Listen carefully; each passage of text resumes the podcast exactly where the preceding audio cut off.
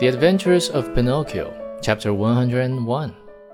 No sooner had the wagon stopped than a little fat man turned to Lampwick. With bows and smiles, he asked it in a wheedling tone. Tell me, my fine boy, do you also want to come to my wonderful country? Indeed, I do. But I warn you, my little dear, there is no more room in the wagon. It is full. Never mind, answered Lampwick.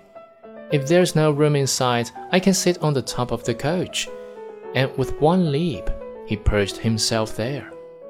What about you, my love? asked the little man, turning politely to Pinocchio. What are you going to do? Will you come with us, or do you stay here? I stay here, answered Pinocchio.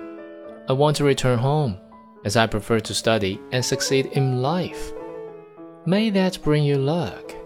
Pinocchio, Lampwick called out. Listen to me. Come with us and we'll always be happy. No, no, no. Come with us and we'll always be happy. Cried four other voices from the wagon. Come with us and we'll always be happy. Shouted the one hundred and more boys in the wagon all together. And if I go with you, what will my good fairy say? Asked the marionette who was beginning to waver and weaken in his good resolutions. Don't worry so much.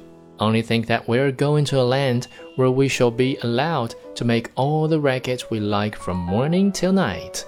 Pinocchio did not answer, but sighed deeply once, twice, a third time. Finally, he said, Make room for me. I want to go too. The seats are all filled, answered the little man. But to show you how much I think of you, take my place as coachman. And you? I walk. No, indeed, I could not permit such a thing. I much prefer riding one of these donkeys, cried Pinocchio.